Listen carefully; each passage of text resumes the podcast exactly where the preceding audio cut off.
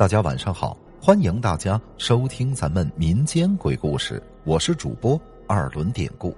今天咱们要讲的这个故事名字就叫《老去的妻子》。这个故事不是现在的事儿，年头啊稍微有点远。话说在清康熙年间，在临安城有个叫江狐狸的猎户，他的本名叫江福康。只因为这个江福康平时他打猎的时候啊，他只打一样东西，就是狐狸，那其他的他是一概不打，哎，所以他才有了江狐狸这个外号。说起江狐狸，他就是个靠着捉狐狸、卖狐狸皮毛为生的，所以说他的家境还算相当不错。二十岁的时候，他就娶了城里孙铁匠的漂亮闺女孙秋燕为妻。刚成婚的时候，江湖里非常疼爱自己的媳妇儿，也非常信任媳妇儿孙秋燕。不仅说不让媳妇儿干什么重活，而且家里的钱也都交给媳妇儿保管，所以小两口的日子过得挺恩爱。附近的村民呢，邻居家小媳妇儿什么的。一提起江湖里疼自己媳妇儿的事儿，那回家准得跟自己爷们儿较劲。为什么呢？因为大伙儿都知道江湖里对媳妇儿有多好，也都是羡慕不已。可是这样的日子过了一年之后，江湖里最近就发现自己媳妇儿啊，经常偷偷的藏钱，而且被媳妇儿藏起来的钱也不知道花在什么地方了。慢慢的，江湖里就开始怀疑媳妇儿有了二心了。话说这一天，江湖里发现媳妇儿在屋里行为怪异，好像说又是在藏钱。江湖里觉得纳闷儿，就决定今天不去山里打猎，自己就躲在暗处跟着媳妇儿，到底要看看她究竟是不是跟什么男人有了奸情。就这样。媳妇孙秋燕在家收拾收拾，出门之后就来到城里一家卖肉的铺子，他就买了很大的一块肉。江湖里远远的一看，心说：“哎，这次啊，应该就是自己多心了。媳妇买肉，许是回家给我做饭吃的。”可是后边江湖里继续跟下去，就发现媳妇买完肉走的。根本不是回家的路，孙秋燕兜兜转转的就到了江湖里平时打猎的时候会经过的一座小土山上。江湖里在后边跟着媳妇儿上了山，孙秋燕很熟练的走进了一个隐秘的山洞。江湖里从洞口看进去，那里边黑漆漆的，什么都看不见。他在洞口正犹豫要不要进去的时候，很快媳妇孙秋燕就又从里边出来了。再仔细一看，孙秋燕虽然出来了，可是刚买的那块肉却不见了。此时看着媳妇儿慢慢消失的背影，江湖里知道媳妇儿这回应该是回家了，所以他决定自己呀到洞里去仔细看看。这个山洞很黑很窄，江湖里摸着石壁往里边走了很久，可是仍旧见不到任何亮光，里边不像有人的样也没有听到任何男人的声音，因为说里边太黑了，江湖里这会儿开始有点害怕了，于是他慢慢的又退了出去。虽然说没看见奸夫。可是媳妇儿买肉送肉，这可是事实啊！那个神秘的男人是一定存在。等江湖里再回到家，看见孙秋燕，心里总觉得她不再是当初跟自己恩爱的妻子了。等到晚饭的时候，江湖里呀就故意套话的跟媳妇儿说。那什么，媳妇儿，你说我整天去山里打猎，有时候两三天才能下山，你一个人在家不觉得闷吗？有没有想找个人陪你说说话、聊聊天的？孙秋燕一边吃着，一边漫不经心的回答说：“哎，谁家女人不都一样吗？这男人呐，不出去赚钱，日子怎么过？再说你两三天不回家，我是有点闷。可是毕竟我还能出去买买菜，跟邻居说说话呀。再不济，我还可以绣花纺线的，时间总能打发。倒是你一个人在山里，有没有碰到什么妖怪？有没有害怕的时候？江狐狸看着媳妇儿不慌不忙的回话，也看不出他有一点心虚的痕迹。这一来，他倒是有点佩服媳妇儿。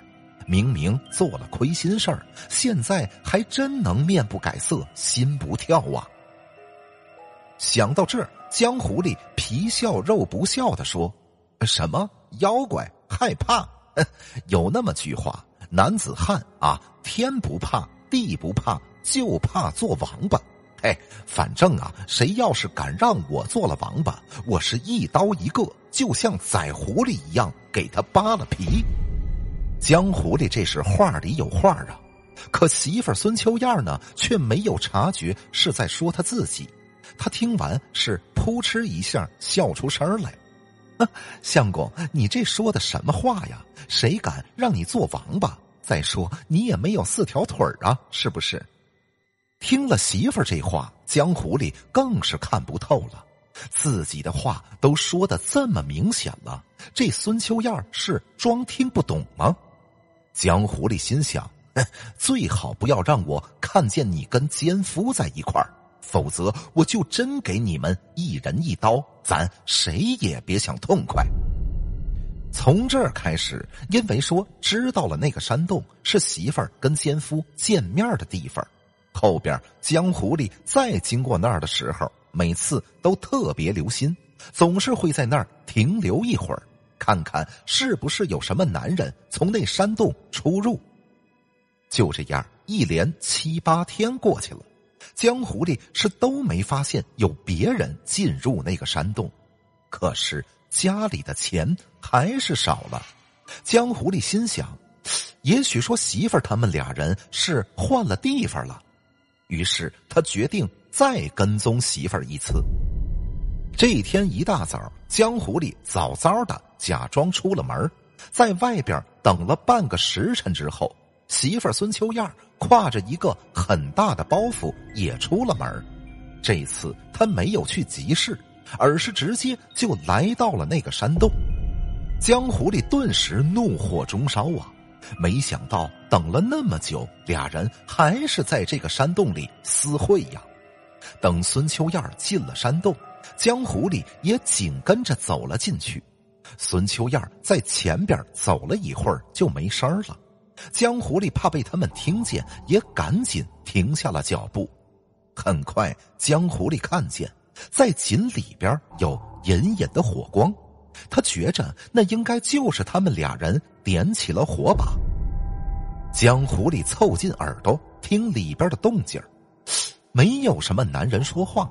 只是隐约听见媳妇儿在那儿说着：“这钱呢，你拿去用吧，你别委屈了自己。”听了这话，江湖里更是怒不可遏，媳妇儿竟然拿着自己辛苦赚来的钱去养别的男人，这简直是奇耻大辱啊！想到这儿，江狐狸是再也忍不了了。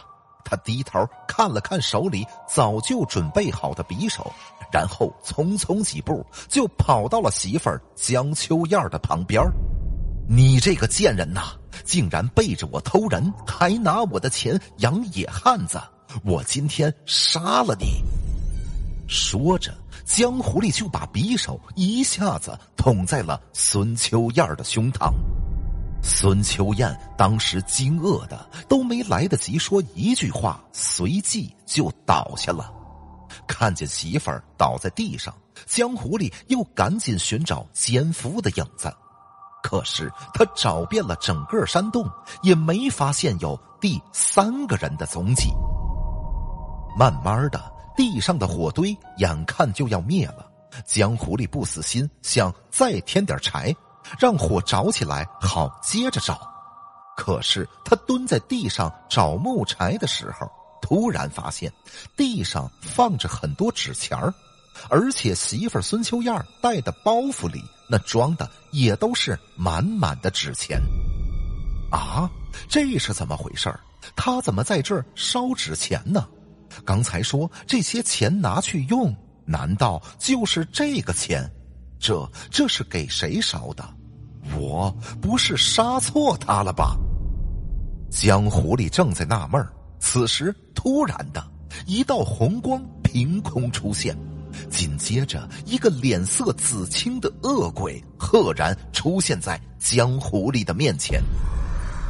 就这一下，把江湖里吓得是赶紧抱着脑袋，大声的喊：“啊，鬼！你你是哪儿的野鬼？”这时候，恶鬼用阴森的声音回答道：“你这个多心的畜生，竟然杀了这么好的媳妇儿！你可知道，你媳妇儿经常偷钱，那就是为了保护你的。”江狐狸一听这话，他放下抱着脑袋的双手，仗着胆子看了看那个恶鬼，然后他就问道：“你你这话什么意思？我媳妇儿偷钱，为什么说是保护我？”恶鬼这会儿不紧不慢的说：“我呀，生前也是山里的猎户，但是那年我不幸丧生虎口，我的魂魄就一直留在这儿了。”一年前，你媳妇儿上山看你，她无意中进了这个山洞，就撞见了我。我跟她谎称想要你江湖里的性命做替身，你媳妇儿当场就求我让我放了你。我就告诉她，每个月都得给我送点纸钱和吃食，这样我不仅不会难为你，还会保你顺利的捕猎。你媳妇儿单纯就信了我。这才会经常偷钱给我。听完恶鬼的话，江湖里那个后悔呀！他蹲下，抱着媳妇儿孙秋燕的尸体，嚎啕大哭。许久之后，江湖里沉默了一会儿，就拔出妻子胸前的匕首。此时，看看这把匕首，他高高举起来就想自杀，但是突然被恶鬼过来。一把就给拦住了，你这个笨蛋，你就知道死，你怎么都不问问我能不能救你媳妇儿呢？哎，一听这话，江湖里立刻来神儿了。什么？你你能救他？那我求求你，你你救救他吧。恶鬼笑了笑说：“呵 呵你媳妇儿也算有恩于我，我肯定会救她。”不过，我也就只是个鬼而已，没那么大本事。我虽然能让他活过来，但是他的容貌可是会变得特别的老。到时候你不会嫌弃他吧？江湖里一听，想都不想，就立刻回答说：“呃，不，不会。只要我媳妇儿能活过来，我肯定把她当我自己的命一样爱护。求你赶紧救她吧。”恶鬼一听，点了点头，之后他对着孙秋燕的尸体默念了几句话，随着话音刚落，那恶鬼也就慢慢的消失了。此时，江湖里感觉怀里的孙秋燕有了动静再低头一看，自己怀里的媳妇儿已经老的跟一个老太太一样了。但是江湖里想不了那么多。之后，他便赶紧抱着媳妇儿出了山洞。不等到家，孙秋燕是彻底复活了。虽然夫妻俩人打这又开始一块儿过日子，可是孙秋燕经常会想起丈夫因为怀疑自己而用刀杀自己的事儿，这让孙秋燕是再不能全部真心的去对待江狐狸了。而且江狐狸也发现。媳妇儿现在确实老的，那容貌原本二十出头的姑娘，就跟八十多岁的老太太一样，而且说笑容也比以前少多了。但是江湖里现在愿意多花更多时间跟精力去陪伴和照顾孙秋燕毕竟这一切都是因为他自己的过错造成的，也正是带着这份愧疚。江湖里也愿意今后一直就这么伺候着自己这个在别人眼里看来更像是老伴儿的媳妇儿一辈子。好了，上面这个小故事咱们就讲到这儿了。今天是大年初一，在此典故给大家拜个年，祝大家在新年里身体健康、阖家欢乐、鸿运当头、万事如意。而且今天还是咱们圆圆的生日，在这典故也同时要为圆圆献上生日的祝福，祝咱们圆圆生日快乐。节目最后，典故再次感谢大家一年来的陪伴，也希望自己在新的一年里继续用声音来陪伴着您。好，这里是深夜节目《民间鬼故事》，那朋友们，咱们就下期不见不散。